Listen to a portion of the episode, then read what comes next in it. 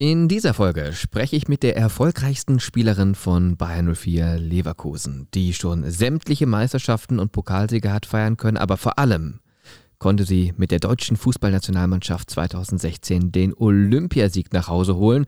Ja, und das alles trotz auch schwerer Phasen in ihrer Karriere. Unter anderem erlitt sie zwei Kreuzbandrisse, aber sie hat so viel zu erzählen, da würde ich sagen, lassen wir sie doch mal selber zu Wort kommen.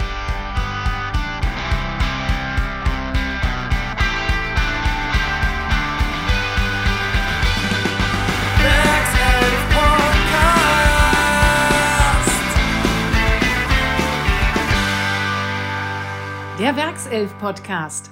Heute mit Isabel Kerschowski. Hallo Isi. Hallo. Ja, normalerweise, wir haben es gerade gehört, Isabel, aber äh, so nennt dich eigentlich keiner, ne? Nee. Genau. nur wenn was Schlimmes ansteht. Genau, nur wenn ich was verbrochen habe. Ich glaube, das kennen viele irgendwie, dass der Spitzname, der hat sich etabliert und wenn dann der richtige Name, also der äh, volle Vorname genannt wird, dann zucken immer viele zusammen und denken, oh Gott, was habe ich gemacht? Und, ja, aber klar. Das stimmt. Wobei ähm, man jetzt sagen muss, in der Mannschaft ist es jetzt so, dass sie anfangs haben sie das immer mit Absicht gemacht, um mich zu ärgern. Aber jetzt ist es schon so, dass es eigentlich drin ist und ganz viele immer jetzt diesen Namen nennen, außer auf dem Platz. Also da sagen sie alle easy, weil das einfach viel, viel kürzer ist. Ja. Klingt ja auch gut. Und äh, apropos ärgern, was machst du, wenn man dich ärgert? Boah, entweder es geht in die äh, rechte Seite rein und in der linken Seite wieder raus. Aber es kommt immer darauf an, wer es ist. Mhm, okay. Also ich kann gut Spaß verstehen. Ja, das ist. Ich kann aber auch gut austeilen. Ja, ich glaube, beides ist wichtig, ne? In ja. so einem Mannschaftsgefüge auch. Definitiv. Ja, wie starten wir so einen Podcast in der aktuellen Zeit? Das ist immer nicht so ganz einfach, ohne sich dazu wiederholen, aber ich glaube, auch hier müssen wir es zumindest mal ganz kurz aufmachen. Das Thema äh, ja, Corona, das Thema Pandemie, das uns ja alle so ein Stück weit betrifft.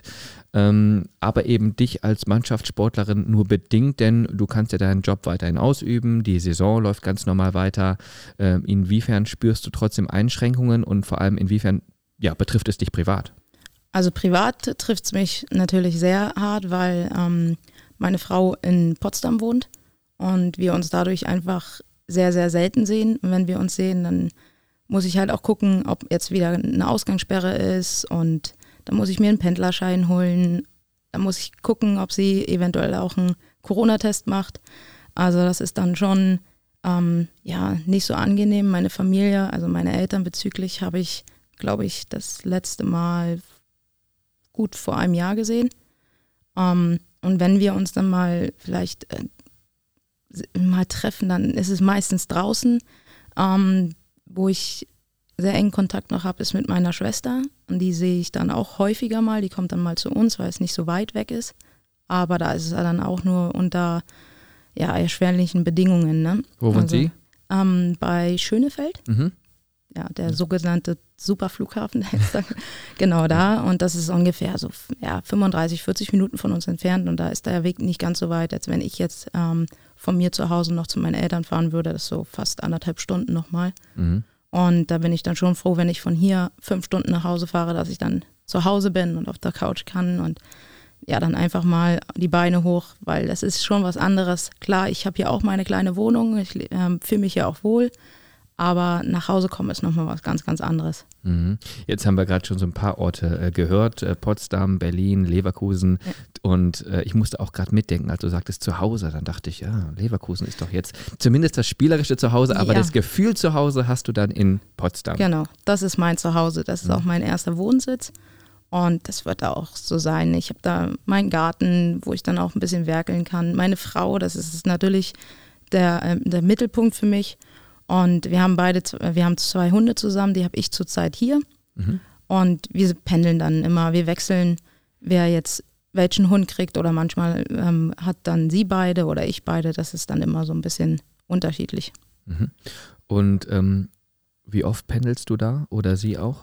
Ähm, es kommt immer darauf an. Also jetzt ähm, bei der Abstellungsperiode von der Nazio hatten wir vier Tage über Ostern frei. Da bin ich dann nach Hause gefahren, weil es einfach angenehmer ist. Und ja, sie guckt dann immer, ob sie es, wann sie es schafft und wann sie es einrichten kann, ist dann ein bisschen umständlicher bei ihr, weil sie ähm, montags dann immer relativ früh raus muss.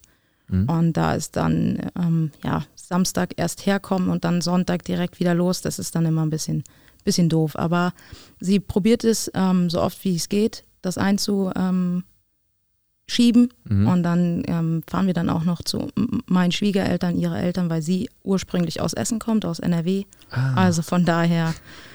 Das, das, ist ja fast schon so ein bisschen verrückt. Ihr habt ja, einfach die genau. Bundesländer getauscht, ja. um dann eine Fernbeziehung zu führen. Ja, sozusagen. Aber die führen wir schon eigentlich seitdem wir zusammen sind. Okay, ja. Äh, da gewöhnt man sich dran, ne? also man hat dann irgendwo seinen Rhythmus, aber klar, ist sicherlich nicht immer einfach. Was macht sie? Sie ist bei der Bundeswehr im okay. Einsatzführungskommando. Und kann trotzdem irgendwas mit Fußball auch anfangen? Oder ja, was? sie hat selber mal gespielt in der zweiten Liga okay. und mhm. hat in der ersten Mannschaft von Essen trainiert. In ähm, Schönebeck, ne? Genau. Ja, das ist ja die, die, ja, die Bundesligamannschaft aus Essen. Ähm, klar, ist ja dann immer auch ganz nett, wenn die Partnerin äh, ja auch so ein bisschen das dann so mitfühlen kann, was da so genau. passiert, genau. weil ähm, Fußball ist ja auch bei den Frauen mittlerweile ein eigener Kosmos, kann man so sagen, ne? Das kann man sagen, ja. Wobei mhm. es in Deutschland noch human ist. besser gefördert werden könnte. Ja, okay, verstehe. Äh, darüber sprechen wir natürlich auch noch im Zuge des äh, Podcasts der Entwicklung des Frauenfußballs, super interessant, aber natürlich auch, und damit möchte ich jetzt mal starten, die Entwicklung von Bayern für Leverkusen. super Entwicklung. Äh, ich wollte gerade also. sagen, das ist ja ein Träumchen. Also wir schauen mal ganz kurz nur auf die aktuelle Situation. Äh, derzeit Platz 5 nach 17 Spieltagen. In der Frauenfußball-Bundesliga, muss man wissen, gibt es 22 Spieltage. Das heißt, es sind jetzt noch fünf Spiele zu absolvieren. Ihr habt 29 Punkte bislang, genauso viele wie der vierte, Turbine Potsdam. Ihr spielt jetzt noch, ich habe mal aufs Restprogramm gerade geguckt, gegen Bremen, Essen, Meppen, Sand und Bayern, also gegen vier Mannschaften, die hinter euch stehen in der Tabelle. Ja, und gegen den ähm, eine, Spitzenreiter, äh, das ist dann wahrscheinlich so ein Bonusspiel. Aber trotzdem, auch jetzt gerade mit dem Blick aufs Restprogramm, was ist noch drin? Also Platz 4 vielleicht auch sogar noch? Also ja, definitiv, wenn man jetzt so sich die Zahlen anguckt. Ähm, wobei man jetzt die unteren ähm, Mannschaften einfach nicht unterschätzen darf. Wenn man jetzt äh, Mappen sieht, wie viele Punkte die noch gesammelt haben. Ähm, wir spielen noch gegen Bremen. Die wollen alle nicht absteigen. Und das wird alles nochmal ein hartes Stück Arbeit, vor allem in Bremen auswärts, in Sand auswärts. Das wird alles nochmal, ja, da müssen wir alle Kräfte zusammensammeln und nochmal ähm, 90 Minuten oder mehr Power geben und ähm, das wird nicht einfach werden. Ja, ihr kennt ja auch die andere Seite der Medaille. Ihr stecktet ja sonst immer im Abstiegskampf. Das war so ein bisschen das Dauerthema in den letzten Jahren, wenn es um die ähm, Bundesligamannschaft äh, von, vom, ja, die Frauenbundesligamannschaft von Leverkusen ging. Äh, jetzt zum ersten Mal obendran. Warum? Was sind die ausschlaggebenden Gründe dafür, dass es dieses Jahr so viel besser läuft als in der Vergangenheit?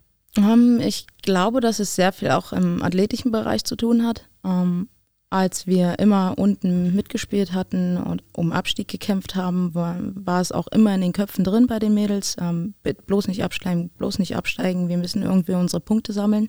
dann haben wir es ja natürlich auch immer knapp gemacht. Also es war meistens immer am letzten Spieltag haben wir dann das so hingebogen, dass wir dann doch noch in der Liga geblieben sind. Und ähm, die Mentalität der Spielerin ist einfach eine ganz andere, weil wir haben uns, glaub, also ich spreche jetzt mal von mir, aber ich habe mich diese Saison nicht einmal damit beschäftigt, dass wir um den Abstieg eventuell mitspielen könnten. Weil einfach der Zusammenhalt der Mannschaft und ähm, der Ehrgeiz, ganz oben was zu reißen, auch wenn man jetzt, äh, man jetzt das Spiel gegen Potsdam nimmt, ähm, wir hatten immer auch in der Hinserie gezeigt, dass wir es können. Wir haben dann meistens immer ein bisschen Pech gehabt, aber jetzt ist einfach auch mal das Glück auf unserer Seite, dass wir dann zum Beispiel nicht in der 90. Minute noch das 2-2 kriegen, sondern das 2-1 bleibt sozusagen und wir dann die drei Punkte mitnehmen. Und äh, das gibt uns einfach auch ein anderes Gefühl. Und das ist auch in den Köpfen drin, dass wir mal Glück haben und dass wir ganz oben mitspielen können. Gegen Frankfurt den Sieg, das ist genau das Gleiche. Mhm. Also ähm, wir beschäftigen uns gar nicht mehr mit der Frage, ähm, ob wir mit, um den Abstieg mitspielen. Ähm, das war aber auch schon in der Hinserie so, als wir die ersten Punkte dann geholt hatten und es richtig gut lief, hat man dann schon gesehen, dass wir eigentlich oben mitspielen könnten. Mhm. Und ich glaube, langfristig ist es auch das Ziel von Bayern 04, ähm, Champions League zu spielen, weil es bei den Frauen jetzt so ist, dass es einen, einen dritten Platz gibt. Also das ist neu dazugekommen. Ähm, jetzt gibt es natürlich aber schon auch so ein kleines Gefälle innerhalb der ähm, Fußball-Bundesliga. Man hat Bayern München, man hat den VfL Wolfsburg. Das sind so ein bisschen so die beiden Fixsterne, ich glaube, am Frauenfußballhimmel in ähm, Deutschland, was den Mannschaftssport angeht. Und dann kommen noch Mannschaften wie Hoffenheim, die auch eine extreme Entwicklung hingelegt haben in den letzten Jahren. Und ähm, ja klar, Potsdam und ihr momentan rein tabellarisch auf einem Niveau. Ähm, aber du würdest sagen, ja, Potsdam, Hoffenheim, das ist so unsere Kragenweite. Da kann man mal so langfristig, kann man da mal ran. Na klar, also definitiv. Ähm, wenn man jetzt es schafft, auch die Mannschaft so zusammenzuhalten, wie sie jetzt ähm, gerade ist und dass man halt auch eingespielt ist, das ist halt, das macht ganz, ganz viel aus. Wenn, klar, unsere Neuzugänge haben uns auch riesig weitergeholfen, weil man dann einfach nicht also es hört sich jetzt doof an, ne? ich will jetzt niemandem zu nahe treten, aber wenn man dann einfach eins zu eins tauschen kann ähm, und einfach sagen kann, ja, ich, sie hat jetzt äh, 45 Minuten 120 Prozent gegeben, sie ist jetzt einfach tot und dann bringe ich halt jemand Neues rein, der genauso 120 Minuten, äh, 120 Prozent geben kann. Und ähm, es ist halt kein, kein doller Abfall. Mhm. Klar, jeder hat andere ähm, Prioritäten, jeder hat andere ähm, Voraussetzungen und ähm, bei mir ist es jetzt so, dass ich schnell bin und ähm, ja, robust bin, bin auch präsent für die, fürs Team da. Also das ist bei anderen Spielern, die vorne im Sturm sind, ja, wie eine Melena, die einfach groß ist, jeden Ball nimmt, ähm, egal aus welcher Situation, schießt sie einfach aufs Tor oder riesengroß ist und Kopfball stark ist. Also das ist und das ist der Zusammenhalt, den wir, den, den wir auch gebraucht haben und der auch richtig gut da ist. Klar hat es auch was damit zu tun, dass ähm, unser äh, Trainerteam mal super Arbeit geleistet hat. Auch drumherum wurde richtig viel in die Hand genommen dass wir einfach weiterentwickelt werden und ähm, dass wir einfach vorankommen. Ja, und da muss ich natürlich nochmal drauf eingehen, weil du hast gesagt, ähm, das war jetzt nie mehr so präsent, das Thema Abstiegskampf, auch wenn das die letzten Jahre immer der Fall war. Aber da muss ja was passiert sein. Andere Strukturen, andere Herangehensweisen. Was genau im operativen Geschäft ist passiert, dass plötzlich ähm, aus einer Mannschaft, die immer um die Existenz in der Bundesliga gespielt hat, plötzlich dass das kein Thema mehr ist, dass man sich plötzlich mit den oberen Tabellenrängen beschäftigt. Ja, ich glaube, dass es auch äh, mit dem Fitnesszustand der Mannschaft zu tun hat. Ähm, in den letzten Jahren war es immer so gewesen, dass wir in der 65., 70. Minute eingebrochen sind und gedacht haben, oh Gott, jetzt darf uns keiner mehr hier hinten ähm, ja, ein, äh, darf uns keiner mehr hier reinfallen. Mhm. Wir müssen jetzt probieren, ähm, mit den letzten Kraft, die wir noch haben, äh, die 90 Minuten rumzubringen. Und jetzt ist es halt so, dass wir auch einfach in der 80. Minute oder in der 85. Minute sagen können, hey, wir packen da noch einen rauf. Mhm. Ähm, wir sind im super Fitnesszustand und ähm, das heißt, da wurde mehr Wert Ja, sehr, sehr viel investiert auch. Also ähm, klar, Fußballer leben vom, vom Ball aber man hat dann auch gesagt, okay, wir müssen einfach konditionell da richtig was raufpacken und dann ist es halt so, dass du dann mal einen Tag vielleicht keinen Ball siehst. Mhm. Das heißt mehr Einheiten oder intensivere Inter oder andere? Andere intensivere Einheiten mit Läufen, die wir dann anschließend nach dem Training noch machen oder auch auf das Krafttraining wurde äh, besonders dann ähm, ein Fokus äh, gelegt und ähm, auch das, das, das ähm, ja, äh, Nacharbeiten nach dem Training ist halt auch immer wichtig. Und das Gute ist, wir haben zwei feste Physiotherapeuten. Dann wurde auch, ähm, ja, jetzt durch Corona ist es immer ein bisschen doof, dass wir nach dem Training noch Essen bekommen haben, weil wir relativ spät immer trainiert haben. Und dann ist es doof. Manche fahren noch 40 Minuten, 45 Minuten nach Hause. Somit hast du dann direkt am Platz was bekommen, konntest deine Speicher auffüllen, musstest nicht erst zu Hause nach 45 Minuten Fahrt noch ähm, in, der, in der Küche dich hinstellen und dir was zu essen machen und dann ja, das, ist, das ist, sind ganz viele Aspekte, die einfach zusammenkommen und ähm, uns das gut tut, der Mannschaft das gut tut und sie einfach auch gemerkt hat, hey, wir können es, wir sind ein super Team. Wir waren, die letzten Jahre waren wir auch ein super Team, aber ich bin der Meinung, wir waren einfach nicht fit. Mhm. Und das hat alles nicht so ineinander gepasst. Und jetzt ist das halt so, dass jedes Rädchen ineinander geht und dann sind wir jetzt mal auf Platz 5. Wem hat man das zu verdanken? Ähm, Thomas Archin zum Beispiel, Achim Pfeifel, also. Ich glaube, das ist ähm, von allen einfach eine Zusammensetzung, das, das passt. Das, klar gibt es da auch mal Reibereien oder intern denkt man sich, ja, habe ich jetzt keinen Bock drauf auf das Training oder das oder das. Aber das, das ist unser Job. Wir machen ihn gut, wir führen ihn gut aus und ähm, also das ganze Team drumherum, ob es Physios sind, ob es unser Managementbereich ist, es passt einfach alles. Und das sind alles Schrauben, an denen im letzten Sommer gedreht wurde? Ja. Und das macht so viel aus, Wahnsinn. Das ne? macht sehr viel aus, ja. Also einfach mal an der richtigen Schraube drehen, dann geht es auch, ähm, ja, plötzlich so viel besser. Wahnsinn.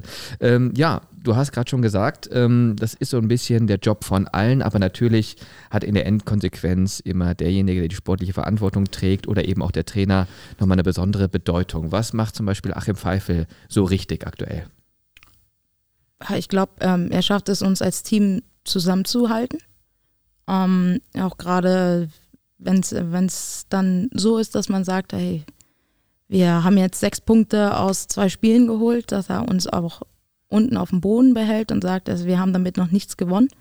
Wir haben ein gewisses Ziel, das war Platz sechs. Ähm, aber jeder Sportler weiß, wenn er ehrgeizig ist und ähm, sieht, dass es auch anders laufen kann, dann sagt man jetzt, okay, vielleicht kriegen wir, schaffen wir trotzdem noch Platz vier. Ähm, ja, wir können Bayern ärgern, das haben wir letzte Saison gezeigt. Vielleicht kriegen wir da auch noch einen Bonuspunkt und dann ist so wer weiß, was dann noch alles drin ist, weil Potsdam und Hoffenheim, die müssen auch erstmal alle wieder punkten. Also von daher, ähm, ja, also sie, unser Trainerteam schafft es halt wirklich, uns auf dem Boden zu halten oder uns halt auch wirklich so zu pushen, dass wir sagen, hey, ähm, wir können alles erreichen, was wir uns vornehmen. Also ihr seid gierig.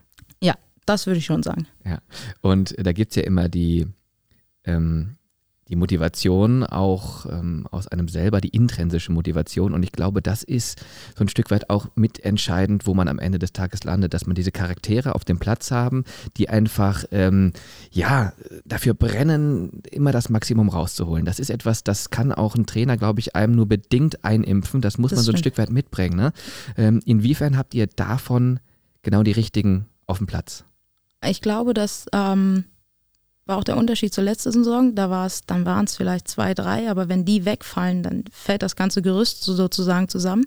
Und jetzt ist es halt so, dass man ähm, es schafft, auch wenn zwei, zwei Spiele, zwei konstante Spielerinnen, die ja immer ihre Leistung gebracht haben, vielleicht mal jetzt nicht zu 100 Prozent ihre Leistung bringen, dass es immer noch machbar ist, dass der Rest aus dem Team sie auffangen kann und äh, wir dann trotzdem noch unsere Punkte holen können. Mhm. Und du bist einer der Spielerinnen, die sich das wahrscheinlich auch ganz oben auf die Fahne geschrieben haben. So ein bisschen dieses Vorleben, ne? dieser Siegermentalität, dann auch noch einen Meter mehr zu gehen, wenn es weh tut. Einfach diese kleinen Prozentpunkte, die es dann ausmachen im Leistungssport. Ja, ich glaube aber, das bringt auch meine Erfahrung mit. Also mhm. mein Alter und meine Erfahrung, das denke ich schon. Ähm, und das ist auch das, was ich der Mannschaft weiter ähm, mitgeben will, weil es einfach wichtig ist, dass wir, ähm, dass man nicht nur durch Fußball spielen oder durchs gute Fußballspielen äh, seine Punkte holt, sondern auch, ähm, wie, die, wie gesagt, diese Mentalitätsfrage ganz oben ansteht und wenn man wirklich über seine, seinen gewissen Punkt hinausgeht, dass man ähm, viel, viel mehr erreichen kann. Mhm. Und wir haben das gegen Potsdam, Frankfurt gezeigt. Also von daher bin ich mal gespannt, was noch alles auf uns zukommt. Ja, das ist so abgedroschen, aber ist ja so richtig, wenn man sagt, ähm, Fleiß schlägt Talent. Ja. Und äh, bei dir ist, glaube ich, beides in hohem Maße vorhanden und darüber sprechen wir auch noch. Ich meine, du hast ja somit alles geholt, was man holen kann im Frauenfußball mit dem Olympiasieg, äh, mit der Champions League. Jetzt wirst du mir noch ein paar Titel nennen, wo du sagst, ja, ich hätte aber auch gerne mal ja, den Weltmeisterpokal ja, noch irgendwo genau. stehen. Ja, aber ähm, äh, glaub mir, egal, wenn man Sportler fragt aus diversen Sportarten, Olympia ist da auch immer meist ja, das, was über das allem ist, steht. Und ich glaube, so. das ist im Frauenfußball auch nochmal eine andere Gewichtung als im Männerfußball, so ein Olympiasieg. Ne? Ja, definitiv. Also du arbeitest ja auch die ganze Zeit darauf hin. Ähm, klar, jetzt haben wir es leider wieder nicht geschafft, ähm, uns zu qualifizieren als Deutschland, aber ja, das ist auch ein junges Team. Ich glaube, die werden das auch nochmal schaffen. Das war jetzt ein riesengroßer Umbruch und von daher wird man mal gucken, wie, wie es die nächsten Jahre aussieht. Ja, Thema Nationalmannschaft, darüber sprechen wir natürlich auch noch. Aber ähm, sprechen wir mal ganz kurz über die Vereine, bei denen du gespielt hast und ähm, ziehen da mal so einen Vergleich und äh, das würde mich nämlich interessieren. Also du warst zum Beispiel sehr erfolgreich beim VfL Wolfsburg. Ja. Du warst sehr erfolgreich bei Turbine Potsdam. Spielst jetzt das zweite Mal bei Bayern 04 Leverkusen. 2012 bis 2014 hast du ja schon mal genau. zwei Jahre hier gespielt. Ähm, was ist der Unterschied zwischen diesen Vereinen und Bayern 04? Und ist der überhaupt noch so spürbar? Ähm, was das Drumherum anbelangt und was die Gegebenheiten anbelangt, überhaupt nicht. Ähm, das war auch 2012 schon nicht weil ähm, diese Voraussetzungen, die hier gegeben sind, die sind super. Das kenne ich sozusagen bei keinem anderen Verein außer äh, ähm, bei Wolfsburg. Um, ähm, wobei wir uns jetzt nochmal nach vorne entwickelt haben in, in, Bezug, was das Essen nach dem Training anbelangt. Um, ähm, oder also allgemein diese Nacharbeitung, diese sogenannte Nacharbeitung. Um, ähm, da ist, da kann, da kenne ich keinen Verein gerade, äh, der besser aufgestellt ist als Bayern 04.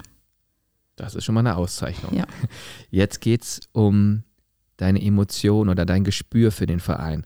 Ähm, was würdest du sagen, macht Leverkusen einzigartig verglichen mit deinen anderen Stationen? Also ich habe in Potsdam hatte ich genau das gleiche ähm, Gefühl, dass es einfach total familiär ist. Und das, das Gefühl habe ich hier auch.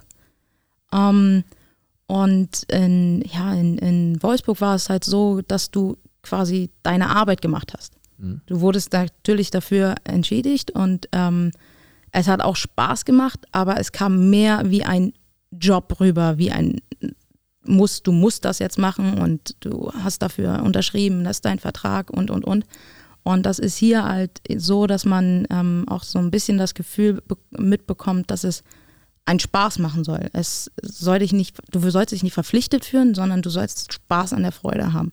Und du sollst halt, ähm, bei uns Frauen ist es halt auch, oder auch allgemein bei den ähm, Männern ist es halt so, wir müssen uns da das mal im Kopf durchgehen lassen, dass es einfach so ist, dass ich mein Hobby zum Beruf machen konnte.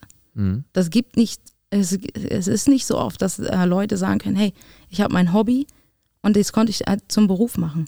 Mhm. Und das gibt so viele Menschen, die das auch einfach gerne haben wollen. Und das muss man halt trotzdem immer noch in den Hinterköpfen behalten und so soll man auch am besten immer auf den Platz gehen. Ja.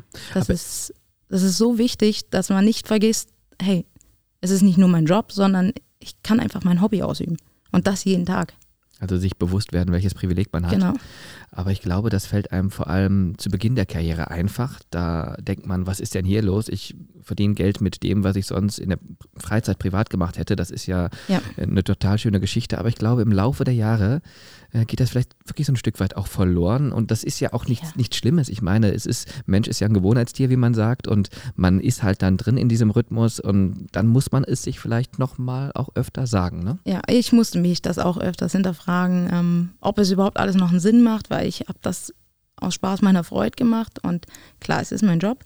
Aber ich will ja trotzdem, ähm, wir gehen ja alle zu unserem Job, weil wir einfach auch Spaß daran haben. Es ist ja nicht so, dass ich jetzt sage, okay, ich will jetzt noch 35 Jahre in einem Job arbeiten, wo ich einfach jeden Morgen mir denke, ich habe gar keinen Bock, dahin zu gehen. Mhm. Also so soll man das halt auch mal sich hinterfragen. Ne?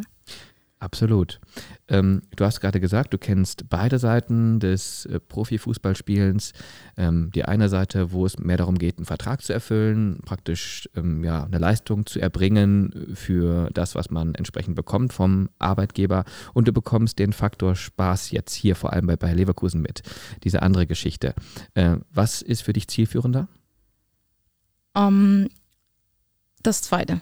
Mhm. Also man soll es halt wirklich nicht vergessen, dass man das halt, dass man auch Spaß an der Sache hat, weil äh, wenn du dann wirklich nur noch auf den Platz gehst, um dir zu denken, ja, ich muss das jetzt hier machen, weil es ist mein Job und ich habe ja eigentlich gar keine Lust mehr und dann sind Verletzungen auch nicht sehr weit.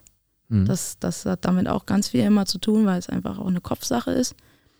Ähm, ich will das jetzt auch nicht schlecht reden, was in Wolfsburg war. Nee, ich habe super ähm, Erfolge dort gefeiert und das Team war auch alles super. Es auch die Voraussetzungen sind äh, dort perfekt, aber ähm, manchmal frage ich mich halt wirklich, äh, ist es das, was man überhaupt noch machen will dann? Mhm. Und deswegen habe ich auch diesen Schritt dann, ähm, waren auch noch ein paar andere Sachen, warum ich diesen Schritt dann gemacht habe und gesagt habe, okay, ich ähm, mache das nicht mehr weiter. Ähm, ich möchte in einem Verein vielleicht auch noch mal ein bisschen helfen, so wie jetzt hier.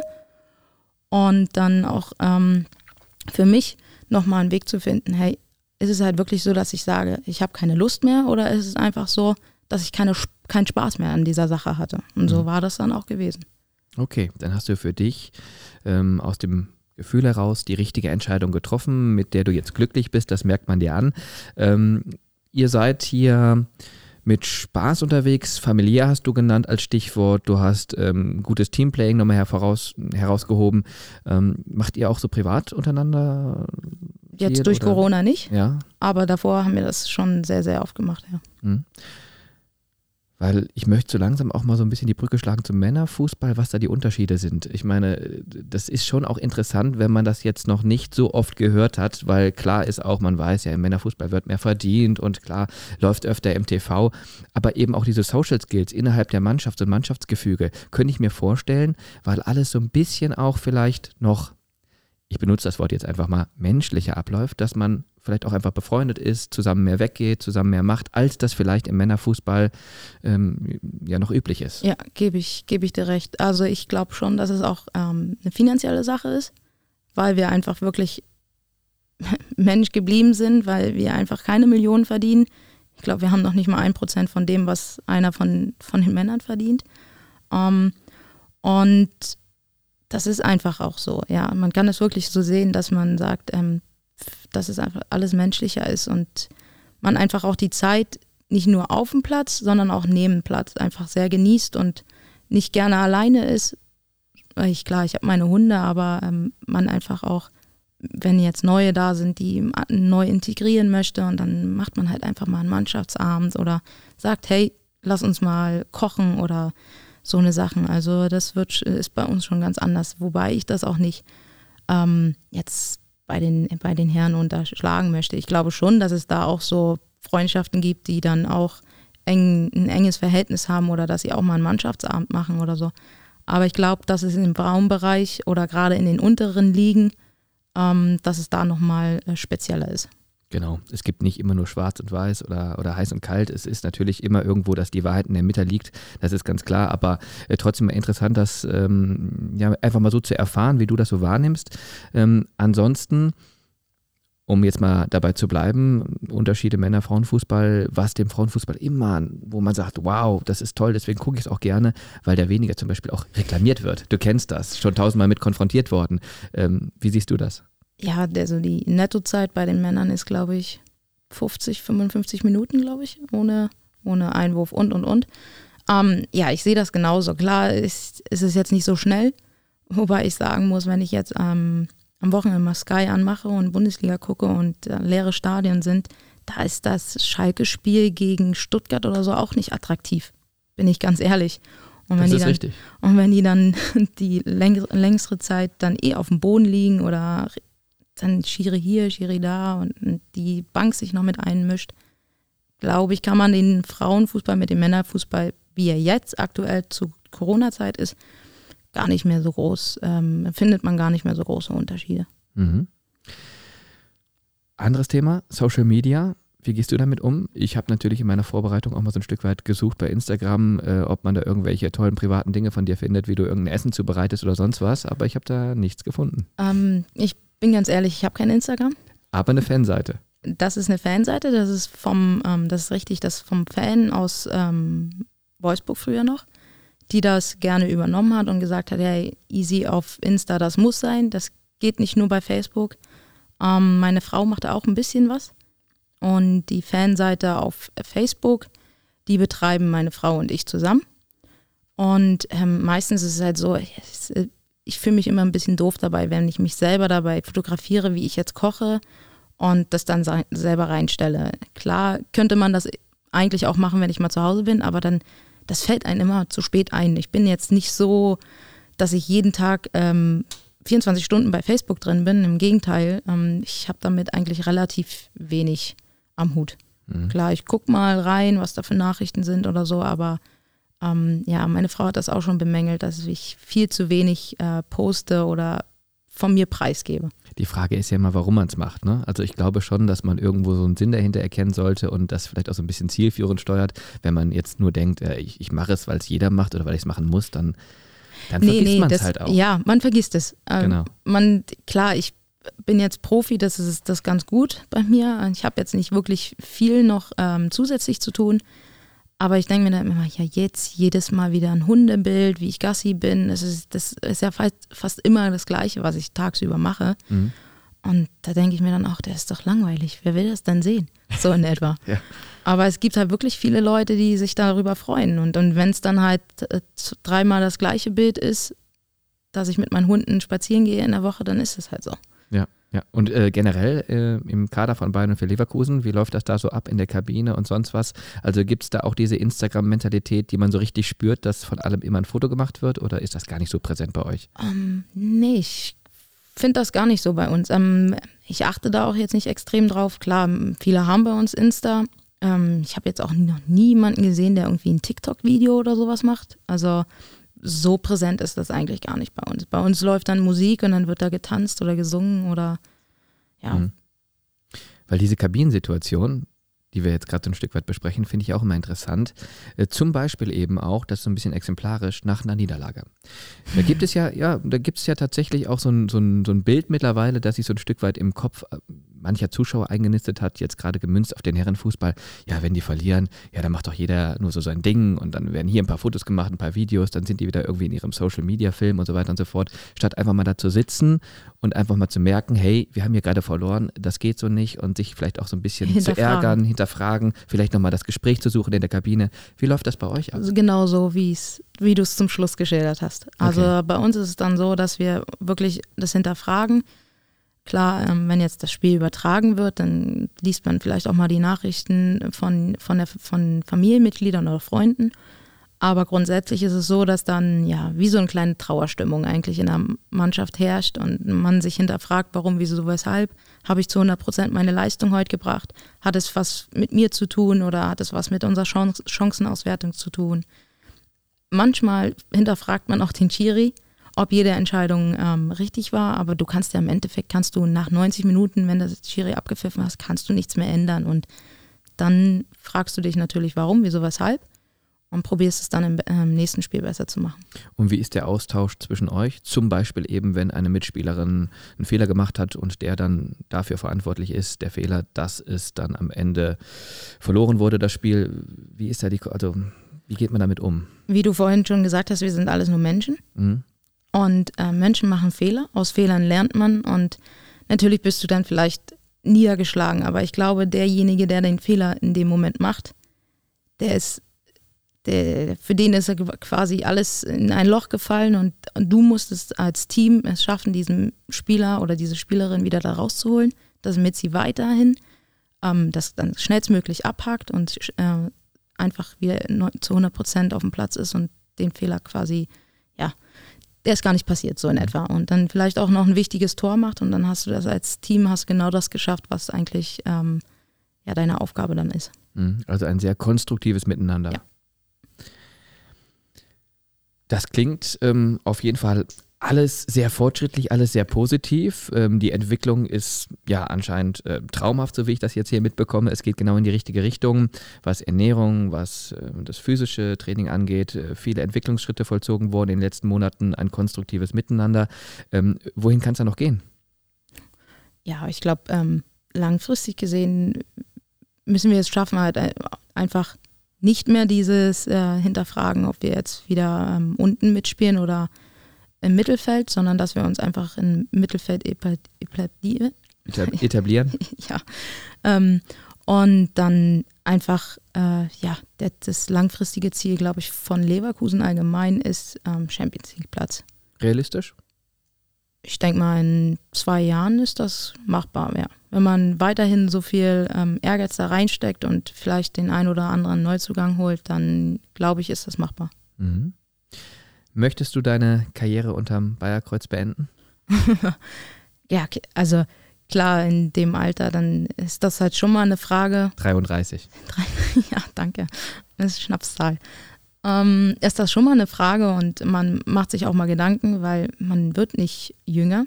Ich fange ja quasi dann ähm, nochmal von vorne an. Ähm, es ist leider nicht so wie bei den Männern, dass ich sagen kann, ich habe meine Millionen gescheffelt, ich habe mir was beiseite gelegt und kann dann einfach sagen, okay, ich kann in die Rente gehen, mhm. sondern ich fange quasi komplett von vorne an. Ähm, man hat es schon im Hinterkopf, aber es laufen auch Gespräche. Also wir werden sehen, ob ich ähm, noch eine Saison ranhänge oder ob ich aufhöre. Das ja. werden wir alles, das, das, die Zeit wird es bringen. Jetzt sind wir Mitte April. Wann geht es da so in die finalen Gespräche? Ja, ich denke mal, das wird jetzt Mitte, Ende April wird das jetzt ähm, laufen. Okay, dann an alle Zuhörerinnen und Zuhörer äh, bitte immer schön die ähm, ja, Pressemitteilung lesen, beziehungsweise auf unseren Social Media Kanälen dann ähm, da einfach mal schauen und dann bekommt ihr das mitgeteilt, wie es da weitergeht. Also so richtig steht das noch nicht fest. Nee. Entweder Karriereende im Sommer oder vielleicht noch eine Saison, die du dann dranhängst. Genau. Und dann auch bei Bayer Leverkusen, wenn alles gut läuft. Ja, wenn sie mit mir zufrieden sind und ähm, sie sagen, hey, klar, warum nicht, dann können wir das gerne machen. Super. Über die Karriere nach der Karriere Mhm. sprechen wir gleich. Jetzt aber erstmal ein kleines Spiel für dich. Entweder oder. Ja, ist genauso einfach, wie es klingt. Äh, zwei Optionen, die ich dir nenne und du kannst dich dann für eine entscheiden und auch gerne sagen, warum du dich entsprechend entschieden hast. Berlin oder Potsdam? Berlin, weil ich da geboren bin. Ist aber schon auch jetzt mittlerweile Ja. so ein bisschen nivelliert das Ganze. Ne? Also du hast gerade gesagt, in Potsdam bist du zu Hause, fühlst dich auch zu Hause, aber du bist in Marzahn geboren. Nee, in Lichtenberg. So, und Marzahn war dein erster Fußballclub. Genau. Ja, okay, haben wir das auch. Das heißt, so dieses Gefühl ist immer noch da, dass Ja, du Berlinerin also- bist. Ja, total. Meine Familie leben, die leben alle in Berlin und ähm, ja, das wird auch so bleiben. Also ich habe nicht ohne Grund ähm, die Skyline auf meinem linken Oberschenkel tätowiert. Also das ist, das wird immer in meinem Herzen bleiben. Das ist so, ähm, klar, Potsdam ist eine wunderschöne Stadt Hm? und ich äh, habe da auch die ersten Profi-Erfahrungen gemacht, aber Berlin ist Berlin und wird meine, mein, mein, mein Heim, meine Heimat bleiben. Beschreib mal ganz kurz die Skyline von Berlin. Da ist der Fernsehturm drauf. Da ist der Brandenburger Tor drauf. Ja. Und der Löwe? Nee, das hat ja nichts mit dem. Nee, aber die, Es ist auch ein Bär, Mensch, Cedric. genau, Ja. der sogenannte Lippenstift, das Okay. ist diese Gedächtniskirche, die oben abge, ähm, Mhm. im Weltkrieg abgetragen wurde und da wurde es so geblieben, ist es so geblieben. Ja, und dann so einfach nur noch Berlin hin, hingestellt, äh, hingeschrieben und äh, Mhm. eigentlich sollte da Mutterstadt hin, aber ich habe mir gedacht, nee, nehmen wir Berlin, da weiß dann auch jeder, jeder um was es geht. Okay. Champions League-Sieg oder Olympiagold? Olympiagold. Weil? Ähm, ja, ähm, das ist äh, eine gute Frage. Also ich habe ja beides gewonnen. Ähm, aber der Olympiasieg ist nochmal ein ganz, ganz anderes Erlebnis. Und ja, das, das, das, die Erinnerung einfach, die ist viel, viel ähm, fester verankert und es kann dir einfach auch keiner nehmen. Und da fragt auch keiner, hey, darf ich mal deine Champions League-Medaille ummachen, sondern da kommt dann eher die Frage, darf ich mal deine äh, Olympiamedaille anfassen oder darf ich die mal sehen? Also das ist dann, das war auch in einem, in, bei der Familie so und oder Freunde, also der Olympiasieg. Ja, und dann auch noch in Rio de Janeiro. Ja, das war auch noch ein Erlebnis, das stimmt. Also die Kulisse hat auch gepasst. Ja. Rhein oder Aller? Rein. Aller muss man dazu sagen, für alle, die das jetzt gerade nicht auf dem Schirm haben, ist der Fluss, der unter anderem eben durch Wolfsburg äh, führt. Und ähm, ja, über den Rhein brauchen wir keine Worte mehr zu verlieren. Tannenbaum oder Lorbeerblatt? Ähm, Lorbeerblatt. Also ich koche total gerne, das mache ich als Ausgleich. Und ja, da ist das Gewürz einfach für mich ein bisschen besser. Wobei man ja mit Tanne auch sehr viel machen kann, ich weiß. Aber zum Beispiel kann man die nicht verbrennen, weil sie einfach extrem qualmt. Und es ist ein, es ist Nadelholz, das wissen wir auch. Und, aber es ist einfach, es riecht auch gut, ja, wenn man spazieren geht. Aber für mich ist das Kochen einfach immer noch eine Leidenschaft und deswegen eher Lorbeerblatt. Das ist eine total spannende Antwort, die du jetzt hier gegeben hast, mit der ich überhaupt nicht gerechnet habe, weil Lorbeerblatt zielte bei mir jetzt drauf ab, auf, deine, auf dein silbernes Lorbeerblatt, was du bekommen so, hast. ja, nee, ich, ja, daran habe ich jetzt gar nicht gedacht, Ja, äh, ja, gut, ich meine, weil ich jetzt eher an so die, so als gelernter Tischler eher an die Tanne gedacht habe, an mein Ja. Nadelholz und an das Gewürz als an mein silbernes verstehe ich absolut. Lorbeerblatt. Genau, aber muss man kurz dazu sagen, du hast das silberne Lorbeerblatt nach dem Olympiasieg vom Bundespräsidenten Gauck äh, verliehen bekommen, Genau. genauso wie die Mannschaftskameradinnen auch, die entsprechend am Olympiasieg beteiligt waren. Und das ist ja eine Ehre, die man jetzt auch nicht jeden Tag ähm, erwiesen bekommt. Nee, das, das stimmt. Also ich habe auch eine ähm, Vitrine zu Hause, die hat meine Frau aufgestellt. Ähm, Die steht im Flur. Genau. Und da ist das auch alles ähm, drin und ich sehe das auch alles, wenn ich immer, ja, jeden Tag ins Bett gehe, dann kann, kann ich da nochmal reingucken. Also Ja, das ist für dich wirklich so ein Ritual, ne? Das hast du ja auch in einem anderen Interview schon mal äh, so ein Stück weit erzählt, dass du ähm, immer abends, wenn du schlafen gehst, auf dem Weg ins Bett an der Vitrine vorbeikommst und dich dann nochmal deiner Erfolge so ein Stück weit erfreust. ja, jetzt, jetzt nicht jeden Tag, aber man guckt halt schon mit einem freundlichen Auge immer rauf und denkt sich, ja, krass, was man eigentlich ja so in seinem Leben jetzt schon erreicht hat, ist es halt nicht, nicht ohne. Ja, und ist ja auch schön, wenn du da so einen tollen Platz gefunden hast. Ich meine, bei vielen ist es sicherlich auch so, dass die Medaillen dann zwar auch einen großen Wert haben, aber vielleicht in irgendeiner Schublade verstauben oder wie Ja, das, das ist, aber das ist eher ja, so, ein, so ein Anspruch von meiner Frau gewesen, weil die gesagt hat, hey, ganz ehrlich, du hast so viel erreicht, das soll einfach nicht in, im Schubfach verstauben. Mhm.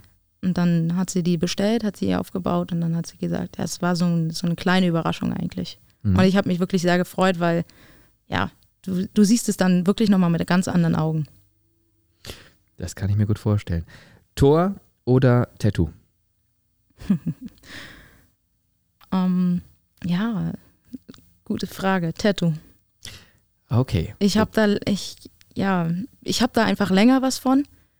Um, ähm, und ich war jetzt, jetzt in, im, im Potsdam, klar, da habe ich ein paar mehrere Tore geschossen. In Wolfsburg vielleicht auch eins, zwei. Jetzt habe ich gerade mal eins. Also ähm, ich weiß nicht, ob es was mit dem Alter zu tun hat. Ich habe mal im Sturm angefangen, aber umso älter ich werde, umso weit nach äh, hinten werde ich in der Mannschaft gestellt. Ich kann zum Glück sagen, dass ich nicht ins Tor gehe. Also könnt euch alle zufriedenstellen. Ich werde nicht okay. ins Tor gehen, aber ähm, ich bin in der Abwehr und da ist es dann halt schon so, dass man nicht mehr so häufig mit vorne beim Tor ist und eins schießt und da nehme ich dann eher so die Tattoos. Ja, hätte ich auch sagen können, genau deswegen, weil Tore seltener werden, haben sie eine höhere Gewichtung. Ja, das stimmt auch, aber nee, ich bleib bei den Tattoos. Okay. Welches war dein Tor, das du erzielt hast, mit dem für dich höchsten Stellenwert? Mm, wo ich mich jetzt dran erinnern kann, war das das Tor im DFB-Pokal, als ich eingewechselt wurde und nach in, noch nicht mal eine Minute ein Tor geschossen habe, das entscheidende Tor geschossen habe. Im Finale. Im Finale. Und das war für mich einfach, ja, ich, ich sage es jetzt einfach mal, großartig, weil das mhm. war das erste Wort, was ich gesagt habe in dem Interview. Und da wurde ich dann auch ein bisschen aufgezogen von ein paar Mitspielerinnen von mir. Und ja, das war sehr, sehr, sehr gut. Weil du gesagt hast, großartig, weil das genau. eine Vokabel ist, die nicht so oft vorkommt. Genau. Und weil ich das halt so wiedergegeben habe mit, ich weiß gar nicht, wie alt ich glaube 17 war ich. Mhm. Und da habe ich dann, hat, haben sie mich gefragt und da habe ich gesagt, ja, super. Und ähm, es war einfach großartig. Und da ja. wurde ich dann halt aufgeführt. Immer im Training. Easy. Genau. Der Pass war großartig. Ja, genau. Okay, verstehe. Tattoos hast du einige. Ähm, du hast eins schon beschrieben mit der Skyline ähm, am Oberschenkel. Du hast jetzt auf dem Arm aber, wir müssen jetzt nicht über alle sprechen, aber auf dem Arm hast du ein ähm, ja durchaus schönes, aber auch langes Tattoo. Ne? Das sollte gar nicht so lang werden, hast du mir im Vorgespräch gesagt. Erzähl genau. gerne mal, was sehen wir da konkret? Maori. Mhm. Ähm, das sind aber jetzt nicht besondere Zeichen, das ist einfach nur für mich, ich wollte den Arm ursprünglich, wie du jetzt schon gesagt hast, wollte ich gar nicht voll machen. Das ähm, hat sich so ein bisschen entwickelt, weil ich, wenn ich bei der Tattoo-Sitzung war, ähm, wir immer ein Muster komplett voll gemacht haben und fertig gemacht haben und dann immer neu anschließen konnten. Und mein Tätowierer hatte so viel Spaß daran, dass er dann halt gesagt hat, ja, und da könnten wir da noch was machen und da noch was machen. Und ja, jetzt ist der Arm voll. Eine Sitzung habe ich noch vor mir und ich glaube, das wird auch die schlimmste, weil es ähm, am Ellenbogen und in der Innenseite noch ein bisschen fertig gemacht werden muss. Und dann bin ich auch super zufrieden und ähm, ja, auch mit der Entscheidung super zufrieden, dass ich das komplett am ganzen Arm gemacht habe. Also das ist praktisch Tattoo-Kunst dann, ne? kann ja. man sagen. Er ist auch eher ein Künstler. Also ja. ich habe einen Tätowierer, der hat nicht ein Tattoo an seinem eigenen Körper. Und Ach. das ist ja. Er, er malt halt gern. Genau. Er ist, er, nee, er ist eigentlich als Künstler zum Tätowieren gekommen. Ja, ja. Mensch. Ja, warum nicht? Und ähm, Ma Maori, hast du gesagt, heißt das? Ja. Ist das irgendwie aus dem ja, das ist Ostasiatischen, ja, oder? Nee, das geht ja eher in diese Neuseeland-Richtung, diese Hacker-Sachen und sowas und ja. Ah, ja. Ja, ich kenne mich gar nicht aus, deswegen muss ich jetzt hier so laienhaft nachfragen. Jeder, der schon irgendwie ein Tattoo hat, der dreht jetzt mit den, weiß der das ja, nicht? Ja, man Mensch. kennt doch The Rock. Ja. Und der hat das auch und ähm, der hat das ja über seine Brust und ja. genau. Ah, okay, gut, wieder was dazugelernt. Und ist es tatsächlich auch so, dass man da süchtig wird? Viele sprechen ja davon, so nach dem Motto, ich wollte ja eigentlich nur so ein kleines Tattoo und jetzt. Ja, ähm, doch, äh, doch, kann man eigentlich schon sagen. Klar, als Fußballer ist es immer ein bisschen schwer, die Zeit zu finden, um sich ähm, neue Tattoos zu machen. Aber ich glaube schon, dass es ja eine kleine Sucht ist. Dann schauen wir mal, wohin die Sucht noch bei dir führt. 242 Spiele in der Bundesliga bislang absolviert, 34 Tore erzielt. Ähm, über das für dich schönste Tor mit dem emotionalsten Wert haben wir schon gesprochen. Generell, du hast gesagt, jetzt bist du ja auch bei Bayer Leverkusen als Abwehrspielerin aktiv. Da ist es ja auch nicht mehr deine vorrangige Aufgabe, Tore zu schießen, sondern eher zu verhindern. Ähm, trotzdem, was löst das aus? Wenn man mal Wenn man- so einen Treffer erzielt ja. oder äh, generell, also das ist ja schon auch immer was, ist das immer noch mal so ein ganz besonderer Moment? Ja, natürlich jedes, jedes einzelne Tor, das ähm, ist natürlich ein super Moment und du, wenn du dann auch noch weißt, dass du deine Mannschaft damit weiterbringst und voranbringst, ist das eher enorm. Also das, mein letztes Tor war gegen Bremen gewesen und da war es halt auch, ich glaube, ähm, weiß nicht, ob der Winter noch ein bisschen gepustet hat, dass der überhaupt da hinten reingegangen ist. Und natürlich, du, du merkst es dann, dass du der, der Mannschaft damit auch einfach zeigst, hey, hier ist was zu holen und ähm, ja, also klar, jedes Tor ist ein, ist ein super Moment. Mhm. Und Torjubel um- passieren bei dir immer spontan oder Nee, ich- wird da was einchoreografiert? Ähm, da ich ja verheiratet bin, ist es so, dass ich seitdem ich verheiratet bin, ähm, immer ein Tape früher getragen habe. Jetzt gibt es ja diese Silikonringe und ich küsse dann einfach meinen Ring. Also das ist mein Torjubel. Dann geht also praktisch auch direkt der Gruß raus. Ja, genau. Nach Man Hause. weiß, dann, man weiß dann auch dann Bescheid, okay. Ja, ja, schön. Das ist auf jeden Fall dann so ein persönlicher Wert auch noch. Ähm, ja, du hast schon so viele Erfolge, da, da weiß man gar nicht, wo soll man jetzt anfangen. Also für alle, die das jetzt nicht direkt mal im Kopf haben, Olympiasiegerin 2016, Champions League gewonnen 2010, siebenfache deutsche Meisterin, fünfmal den DFB-Pokal geholt, ähm, dritter Platz, auch in der Jugend schon sehr erfolgreich gewesen, U20 Weltmeisterschaft 2008, äh, dritter Platz, U19 Europameisterin 2006, 2007, da eben aber auch zur besten Spielerin gewählt worden des Turniers, zusammen mit deiner Schwester. Ähm, das stelle ich mir vor, ist aber auch was total Besonderes, weil so oft gibt es das ja auch nicht. Also, dass man mit der Zwillingsschwester, muss man dazu Ja. sagen, bei einem Turnier einen Titel holt, Auszeichnung beste Spielerin. Das stimmt. Und da war ich auch noch Stürmerin. Da Ja. habe ich auch, ähm, ja, glaube ich, ich weiß gar nicht, wie viele Tore ich bei diesem Tur- Turnier gemacht habe, aber sehr, sehr viele und sehr, wicht äh, sehr äh, wichtige auch. Ähm, meine Schwester hat dort in der Abwehr gespielt. Also das war halt auch wichtig für uns, weil wir ähm, kommen ja ursprünglich aus der Leichtathletik und wir sind super schnell gewesen. Das hat mich jetzt einfach leider ein bisschen verlassen, die Schnelligkeit. Man wird ja auch älter. Aber ähm, ja, das war super erfolgreich und es hat mega viel Bock gemacht. Ähm, wobei ich glaube, dass wir unseren Mitspielern da nicht so viel, ähm, ja, wie sagt man, ja, wir haben uns sehr oft gestritten, sagen wir mal so. Also Okay. sie ist ein Mensch, sie schafft es, mich von 0 auf 100 zu bringen innerhalb von drei Sekunden, Nach wie vor? nach wie vor. Obwohl wir täglich Kontakt haben. Oh je, das stelle ich mir anstrengend vor. Ja, ich glaube auch, dass es sehr anstrengend war für unsere Mitspieler. Eieiei. Auch in Aber- der Kabine oder so. Also Wo, womit? Also den sind das so, kleinsten Sachen. Okay. Ich, ich, ich kann dir noch nicht mal ein Beispiel sagen. Es, aber es, ich glaube, ich schaffe es auch bei ihr. mhm. Ich, ich kann es dir nicht sagen. Aber ich habe sie super lieb, ist meine kleine Schwester, auch wenn wir nur eine Minute auseinander sind, aber wir haben täglich Kontakt. Mhm. Also alles super. Okay, ja, dann gehört das halt einfach dazu. Ja, ich glaube auch. Also ich glaube, dass eine gewisse Macke haben immer eineige Zwillinge, Mhm. glaube ich.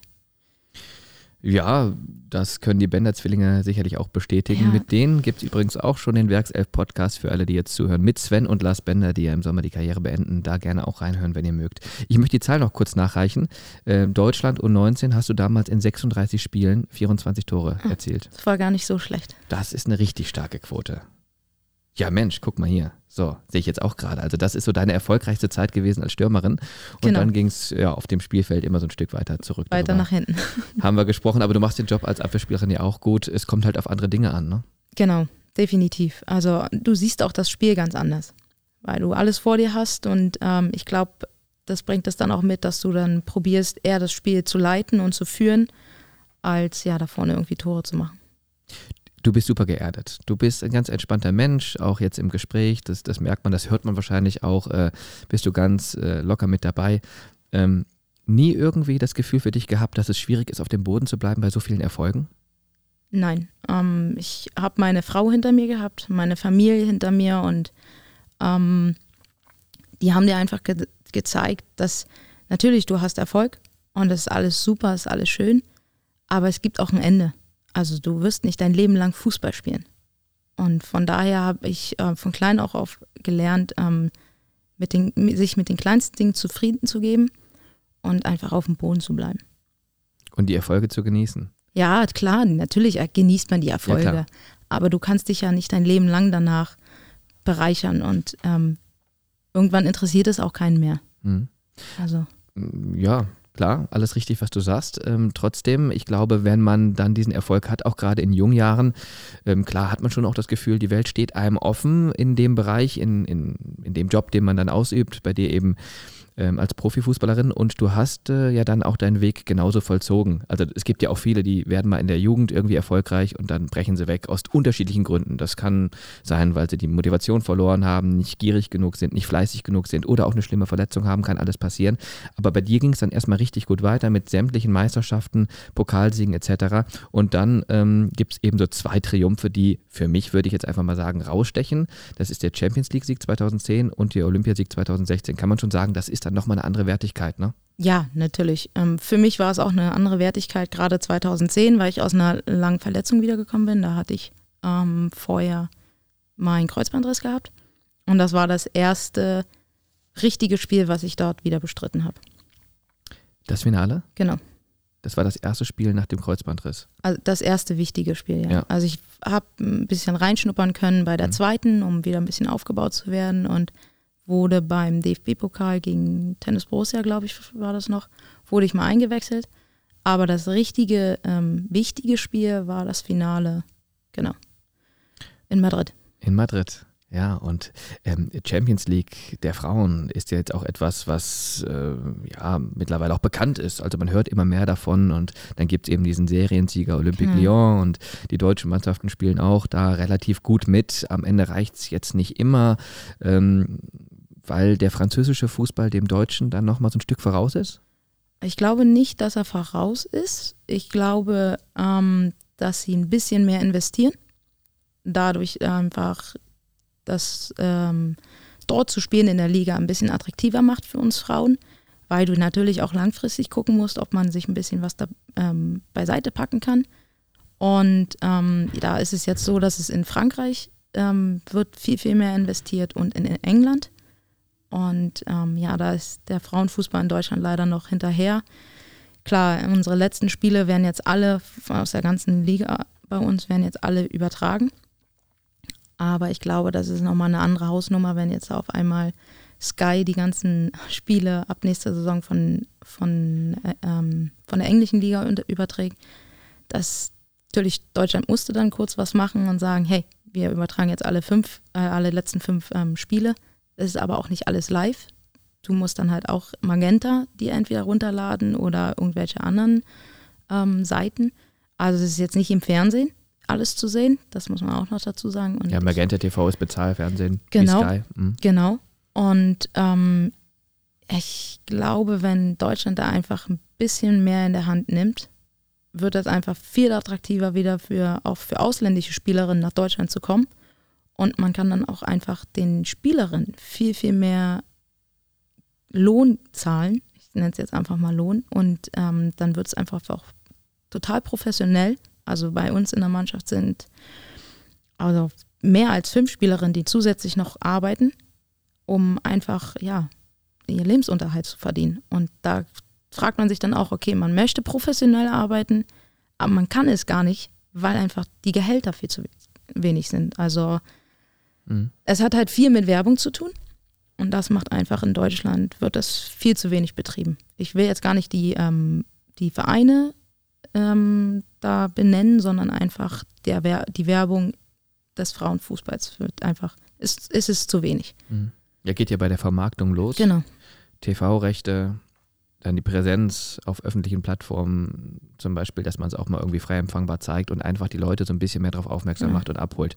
Weil ich glaube, immer dann, wenn der Frauenfußball so seinen Platz hat, wie zum Beispiel bei Olympia, ja. gucken auch alle gerne zu. Ja, natürlich. Also ich glaube auch, dass es jetzt ähm, die Euro-Sportspiele ähm, freitags, gerade durch Corona, glaube ich schon, dass es mehr Zuschauer gibt als noch vor einer Saison, als es auch schon gegeben war. Mhm. Also ich denke schon, dass wenn man sagen würde, ähm, man überträgt dann auch die anderen Spiele, muss ja jetzt nicht bei Eurosport sein oder bei ZDF oder ARD, aber dass man das vielleicht ähm, irgendwo wenigstens screamen kann. Also mhm. ja, ich bin mal gespannt, was das noch wird.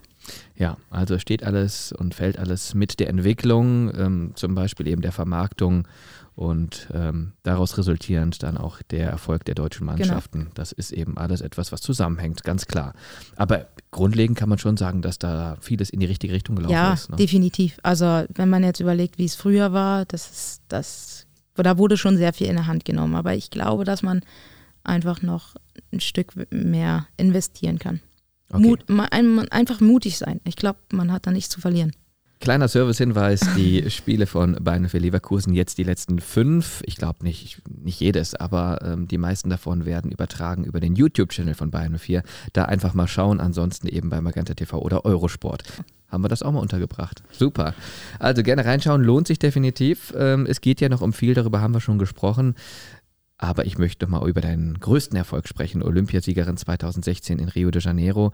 Und das ist ja dann auf vielen Ebenen ein, spannendes Erlebnis. Zum einen dieser Riesenerfolg, mit dem man vielleicht vorher auch nicht gerechnet hat, weil nee. es sind ja auch die Franzosen am Start, die, die Britinnen, die Brasilianerinnen, also die ganzen großen Fußballnationen, die USA, ähm, Japan ja auch immer nicht zu unterschätzen. Also das allein hat ja schon Riesenwert, wenn man sich dann da durchsetzen kann bei einem Turnier, das zum Beispiel eben auch extreme Aufmerksamkeit erfährt und dann eben aber auch die Feierlichkeiten danach, das Olympische Dorf, dieses ganze Erlebnis. Nehmen uns da mal mit. Also wie hast du Olympia sportlich, aber auch so von der privaten Seite her kennen und schätzen gelernt? Also sportlich war es natürlich ähm, super, wobei man mal sagen muss, dass wir ähm, erst nach dem Halbfinale nach dem Halbfinale erst ins Olympische Dorf eingezogen sind. Vorher bist du als Fußballer gar nicht dort. Mhm. Ähm, ja, das ist ein Erlebnis pur. Also da sind also sämtliche Mannschaften, sämtliche Sportarten. Du hast da ein eigenes McDonald's. Ähm, da, wir haben alle als Spieler ähm, ein Handy bekommen mit einer, mit einer Karte, dass wir dort vor Ort auch ähm, ja, nach Hause schreiben können oder so. Und wenn das mal kaputt war, dann bist du zu Samsung gegangen und dann haben die das neu gemacht. Also, also es ist ein Traum gewesen. Klar, du hast da jetzt eine riesen Mensa, das ist jetzt nicht so schön gewesen, wie jetzt, ähm, wenn du im Hotel bist und, und wir unseren eigenen Koch dabei haben. Aber das war alles okay. Es war außergewöhnliches Essen auch dabei, weil du ja verschiedene Nationen hast und der jetzt morgens beim, beim Frühstück ähm, war jetzt nicht Toast unbedingt da, aber du konntest dann schon warm essen. Das ist halt äh, schon was ganz anderes gewesen. Ähm, in dem deutschen Haus, da war natürlich war auch deutsches Brot. Da konnte man sich deutsches Brot holen, ähm, weil jeder weiß, äh, wenn man in Deutschland, wenn man als Deutscher nach Amerika geht, das ist, Frühstück ist dann nicht gleich Frühstück, das ist dann komplett anders. Und ja, das ist das Dorf ist so groß gewesen, dass sogar ähm, fast alle Nationen ihre Fahrräder mit hatten, um einfach mal von A nach B zu kommen, sozusagen. Also mhm. es war echt richtig gut. Also eine ganz eigene Infrastruktur. Ja, die haben das auch alles komplett neu aufgebaut und ähm, ich weiß gar nicht, was damit passiert ist, ob die das an sogenannte Bedürftige abgegeben haben. Ich weiß es nicht. Auf mhm. jeden Fall wurde das komplett neu in den Boden gestampft und dann, also es ist, ist echt sagenhaft gewesen. Und super faszinierend finde ich dann auch den Austausch mit anderen Sportlern. Ja. Wir haben uns nur mit ähm, ein paar Judi äh, Judokas, also äh, Judoka unterhalten, ähm, weil der aber auch ähm, guter Freund aus Potsdam war. Der hat einen guten Freund in Potsdam. Mhm. Und ja, auch so mit, mit ein paar Leuten aus dem deutschen Haus, aber so jetzt mit vielen anderen Nationen auch, auch andere ähm, Sportarten hast du dich gar nicht ähm, so unterhalten können, weil als wir eingezogen sind, waren noch, war, waren ja fast alle Wettbe Wettbewerbe ähm, schon zu Ende. Also mhm. von daher hast du da gar nicht mehr so viel Leute dort gesehen. Klar, äh, Schweden ist noch mit eingezogen, weil die ja ähm, im Finale gegen uns gespielt haben, aber im Großen und Ganzen. Und wenn wir dann essen waren, dann waren auch die meisten ähm, Sportarten dann bei ihren Wettkämpfen. Also so oft hast du jetzt nie ähm, jemanden gesehen von den anderen Sportarten. Mhm. Der Judoka war Dimitri Peters. Der hat da Bronze geholt, genau, im Schwergewicht. Ähm, Und noch der andere, der sich das Kreuzband gerissen hat. wie heißt, ich weiß nicht mehr, wie er heißt. Es war noch einer, der sich dann noch da schwer verletzt hat. Ja, ja, da bekommt man auch die Tragödien mit. Man bekommt alles mit, die, die positiven und negativen Gefühle, die ja. da so im Laufe eines sportlichen ja, Wettbewerbs das, passieren. Das, das, haben wir vor allem, das hat mich geprägt, ähm, wie weit arm und reich einfach, also oder wie nah arm und reich einfach dort in, in Rio sind. Mhm. Ähm, ich habe noch nie so viele obdachlose Menschen gesehen, das, oder auch die Slums. Das ist halt wirklich extrem gewesen, gerade dort, weil wir ja nicht von Anfang an in dem Dorf waren, sondern von ähm, Stadt zu Ta Stadt getingelt sind, um die Vorrunde zu spielen. Und dann hast du halt auch andere ähm, ja, Facetten von diesem Land mitbekommen und das war halt schon, schon enorm. Was macht das mit einem? Ja, du hinterfragst dich halt schon, ähm, ja, muss das alles in so, einem Land passieren, wo dann die Armut ja wirklich riesengroß ist? Ähm, oder hätte man das nicht irgendwo anders quasi machen können? Wobei man dann sich auch hinterfragt, ja, okay, vielleicht kriegen ja gerade solche Leute dann einen Platz in diesem Dorf, um dann nicht mehr auf der Straße zu leben. Aber man weiß ja nicht, was daraus geworden ist. Mhm. Also so ein bisschen auch die Diskussion, die es jetzt rund um die WM gibt, ne? In Katar. Ja, sehe ja, ich genauso. Bei den Männern, ja. Ist natürlich so ein ganz eigenes ähm, Thema das äh, für viel Diskussionsstoff sorgt. Trotzdem habt ihr es geschafft, ähm, euch da komplett zu fokussieren. Ja. Ihr habt ein super Turnier gespielt, das äh, Finale gegen äh, die Schweden gewonnen. Ähm, wie war das sportlich? Ja, wo hat man denn realisiert, hier könnte was gehen? Weil auch Schweden ist natürlich eine große Nation, aber auch die wurden ja in der Vergangenheit schon öfter geschlagen. Aber ne, wie war das so? Ah ja, es war, als wir dann das erste Tor gemacht haben, das war natürlich, ähm, ich habe mich auch erstmal nur warm gelaufen. Ich bin ja gar nicht reingekommen bei diesem Spiel, aber das ist, das ist egal. Du gehörst zur Mannschaft, auch die Mädels, die als Ersatz mitgekommen sind, falls sich jemand verletzt. Das ist ein Team gewesen und ähm, wir haben das einfach genossen. Auch die, die Stimmung im Stadion, das war wirklich Gänsehaut pur. Also mhm. wenn man daran denkt, zurückdenkt, das ist echt unnormal gewesen. Mhm. Vier Einsätze hattest du bei den ja. Olympischen Spielen, genau. Also hast auf jeden Fall deinen Beitrag geleistet zum, zum Sieg später. Und der wurde dann wie gefeiert? Ähm, da waren wir dann in diesem so, so einem kleinen, äh, so einer kleinen Bar, was zum von den Deutschen war. Mhm. Dort am Strand direkt. Also es war echt eine super Kulisse und es war echt ausgiebig. Ich kann mich nicht mehr an, all, an alle Details erinnern. Ab einem bestimmten Zeitpunkt weißt du einfach nichts mehr, weil ähm, ja, da wird dir ein Getränk in die Hand gereicht, da wird dir ein Getränk in die Hand gereicht. Du denkst dir dann nur morgens, nächsten Tag morgens, oh Gott, was da bloß passiert, so in etwa. Aber es war echt ähm, ausgiebig und lange. Ja, soll ja auch was Besonderes genau. sein. Ne? Macht man jetzt auch nicht äh, jedes Wochenende, aber das ist schon etwas, was dir wahrscheinlich auch immer im Gedächtnis äh, bleiben wird. Bei bestem Wetter Copacabana auch irgendwie gesehen da am Strand oder blieb da die Zeit gar nicht mehr für? Da ist gar nicht so viel Zeit geblieben. Mhm. Ähm, manche sind noch zur Statue hoch, aber das war auch mehr Stress als alles andere. Ähm, manche haben sich auch noch andere ähm, Sportarten angeguckt, aber das, das hat wirklich alles nur noch unter Stress stattgefunden, weil mhm. du ja dann irgendwann einen Flieger kriegen musstest. Mhm. Und wir dann auch ähm, alle unterschiedlich wieder bei unseren Vereinen sein mussten. Und nach so einer langen Zeit hast du dir auch einfach nur gedacht, ich will einfach nur nach Hause. Hm. Also das war alles, ja, mehr, mehr oder weniger Stress. Ja, man stellt sich das so entspannt vor, tolle Location und so weiter und so fort. Und da möchte man doch gerne mal Urlaub machen. Aber das ist ja auch wie bei den Spielen in der Bundesliga zum Beispiel. Ihr fahrt hin, seht dann genau. im Optimalfall Hotel und Stadion und das war's auch. Ja, viele denken immer, wenn es jetzt auch Nationalmannschaft oder wenn du Champions League in anderen Nationen machst, ähm, dass es Urlaub ist, aber es ist nicht so. Hm. Ich habe schon, ich war schon überall, aber ich habe kaum was gesehen. Genau. Das ist so der richtige Satz eigentlich. Ne? Ja. ja. ja, das ist dann eben auch ähm, etwas, was man als Profisportler irgendwie dann abkönnen muss. Eine neue schöne Rubrik haben wir, anders gesagt, wir haben eine weitere schöne Rubrik für dich, die heißt folgendermaßen. Top 04. Meine Top 04. Ja, es gibt äh, vier Positionen auf dem Spielfeld, grob unterteilt, Tor, Abwehr, Mittelfeld, Sturm. Und äh, du hast ja auch schon mit so vielen erfolgreichen Fußballerinnen zusammen gespielt. Ähm, Annike Kran zum Beispiel eben auch bei Olympia mit dabei gewesen. Äh, das sei noch zu erwähnen von Bayern für Leverkusen. Aber generell, egal jetzt ob aus deiner Potsdamer Zeit, aus der Wolfsburger Zeit oder Nationalmannschaft oder von Leverkusen oder wie auch immer, für dich auf der jeweiligen Position die Topspielerin. Wir beginnen ganz hinten. Im Tor. Nadine Angerer. Hm, warum?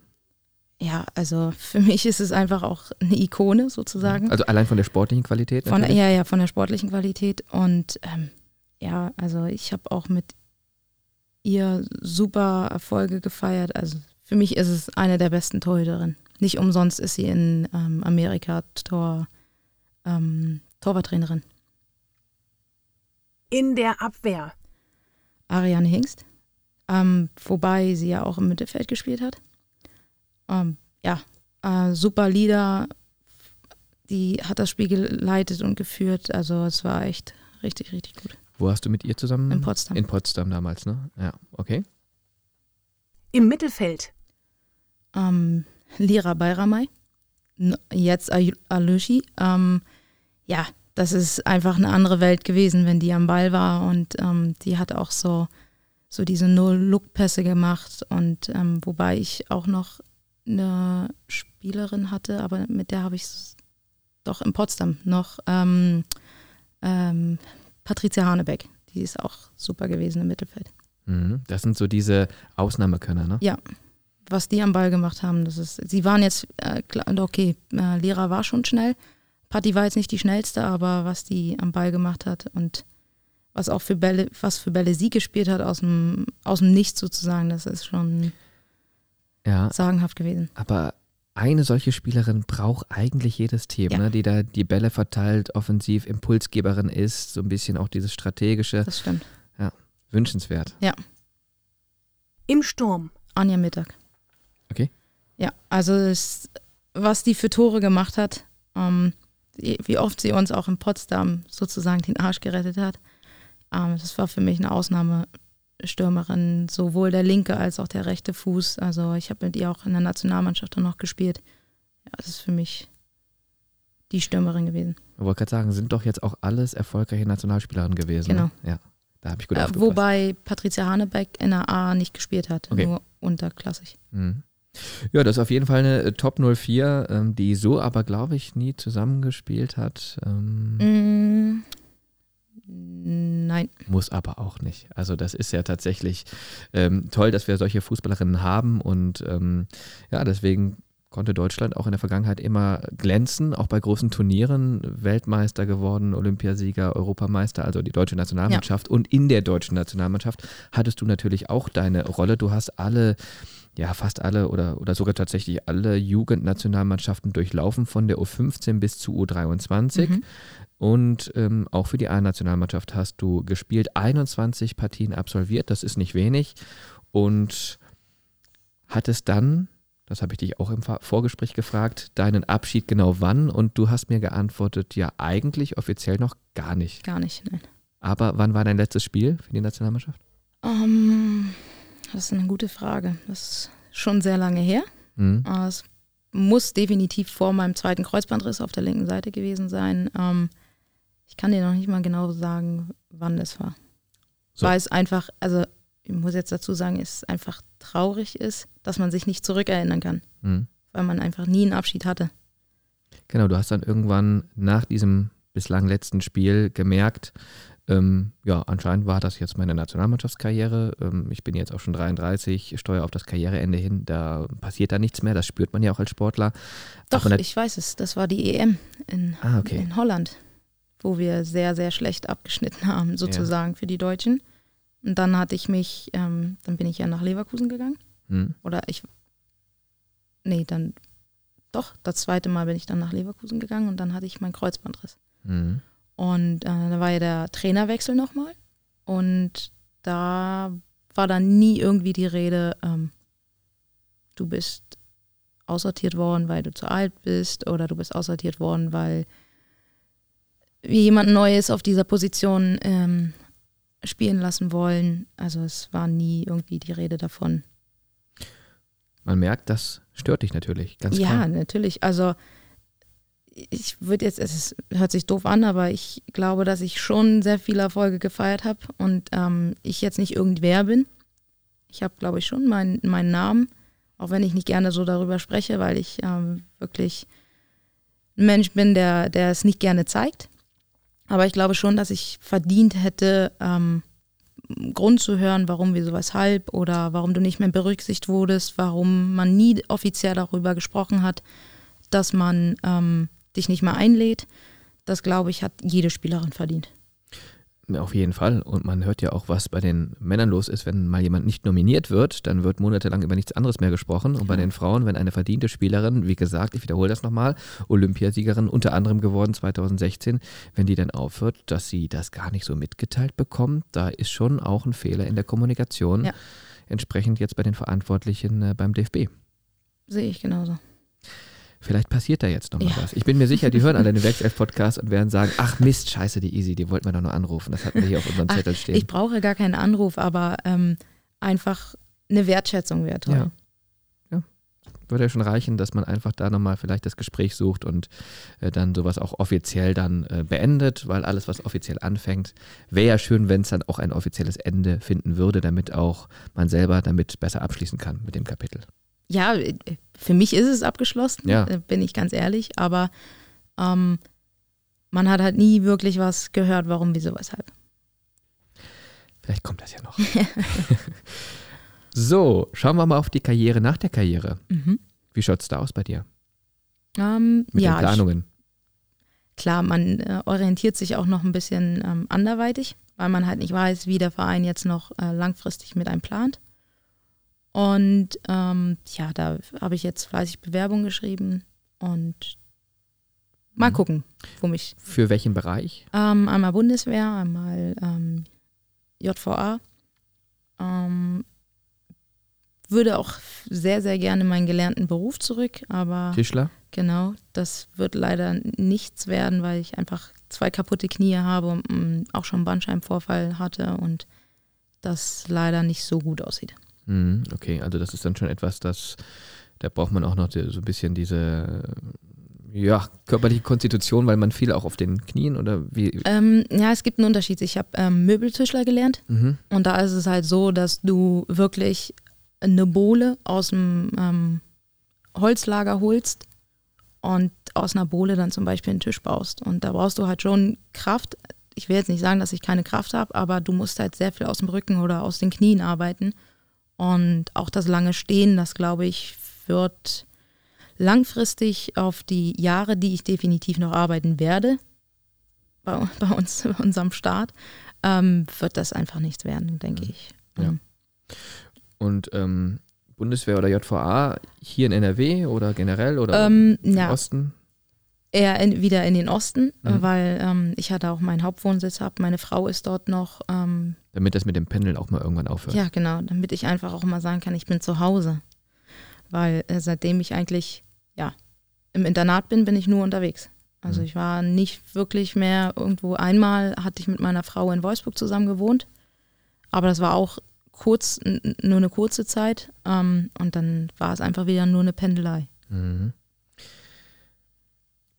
Das heißt, da sind die Bewerbungen raus, man schaut einfach mal so ein Stück weit, äh, wie es Genau. da weitergehen äh, könnte, äh, soweit der berufliche Bereich, ähm, aber nie überlegt, dem Fußball in irgendeiner Form weiter treu zu bleiben, die Frage, Trainerin die, wie auch immer. Ja, die Frage, die kriege ich oft gestellt. Aber ähm, wenn man das jetzt so lange gemacht hat wie ich, dann möchte man einfach auch mal ein Wochenende frei haben.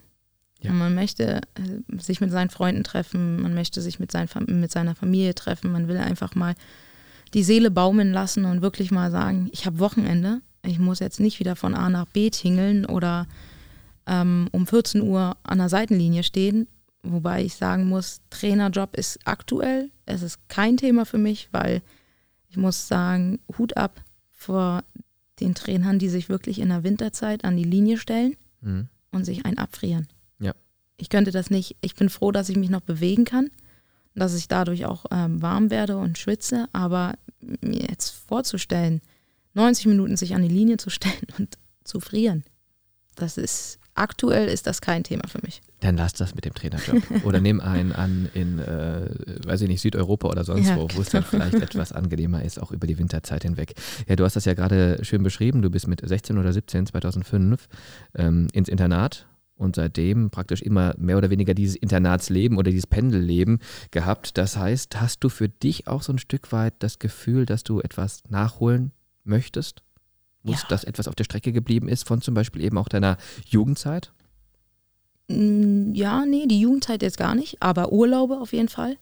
Ähm, meine Frau und ich waren immer noch nicht in unseren Flitterwochen.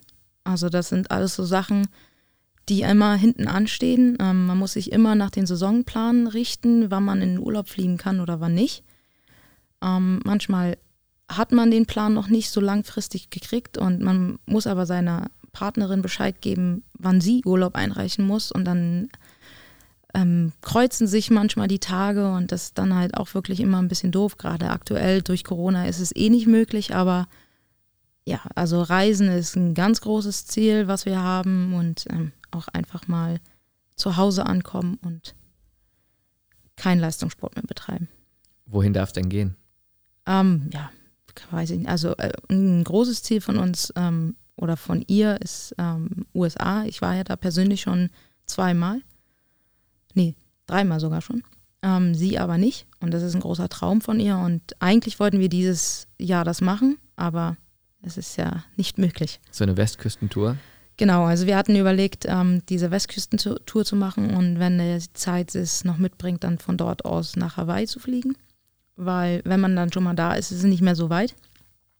Und ähm, wenn das jetzt nicht geklappt hätte oder allgemein nicht klappt, haben wir auch schon gedacht, einfach nur Malediven, weil wir es wirklich toll finden, wenn nichts drumherum ist, so wenig Menschen wie möglich, also sich wirklich erholen kann. Und in den USA wäre es dann eher so ein Roadtrip gewesen, wo wir uns dann auch noch ein Auto mieten und dann eher so von Hotel zu Hotel getingelt werden, um Mhm. einfach auch was vom Land zu sehen. Aber die Pläne sind da und das Genau. wird dann sicherlich ganz schön, wenn man es dann umsetzen kann. Äh, Hast du sonst noch irgendwelche besonderen Dinge auf deiner Bucketlist stehen? Auf deiner Zielliste fürs Leben? Irgendwas, wo du sagst, das hätte ich aber gern noch gemacht oder das muss noch sein?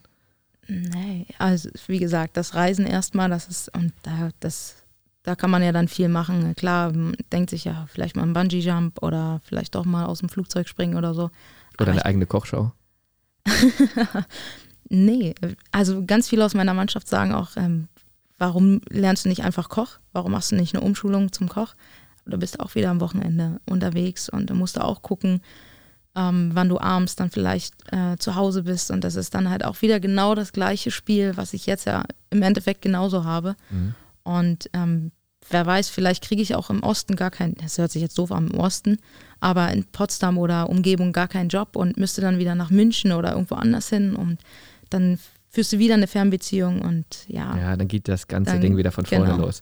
Dann mach doch einfach Easys Kochshow auf YouTube. Ja, Und, zu Hause. N- Naja, ich weiß nicht, ob ich dann vielleicht eher so eine Sache aus ähm, Europaletten äh, daraus was mache oder eine Kochshow. Ja, das eine Überlegung ist es wert. Meine Frau hat auch schon gesagt, vielleicht soll ich einfach ähm, französische Bulldoggen züchten. Mal gucken. Ja, wer weiß, was das Aber Leben das ist so auch eine. Sauerei. Also, Ja, man weiß nicht, was äh, schlimmer ist. Ne? ja, genau. Ja, und da hast du auch wieder deine, deine Nächte, wo du dann wach bist und Also Ich erstmal nichts ich- mit Stress. Genau. Ich werde ich werd schon das Richtige finden, gehe ich davon aus.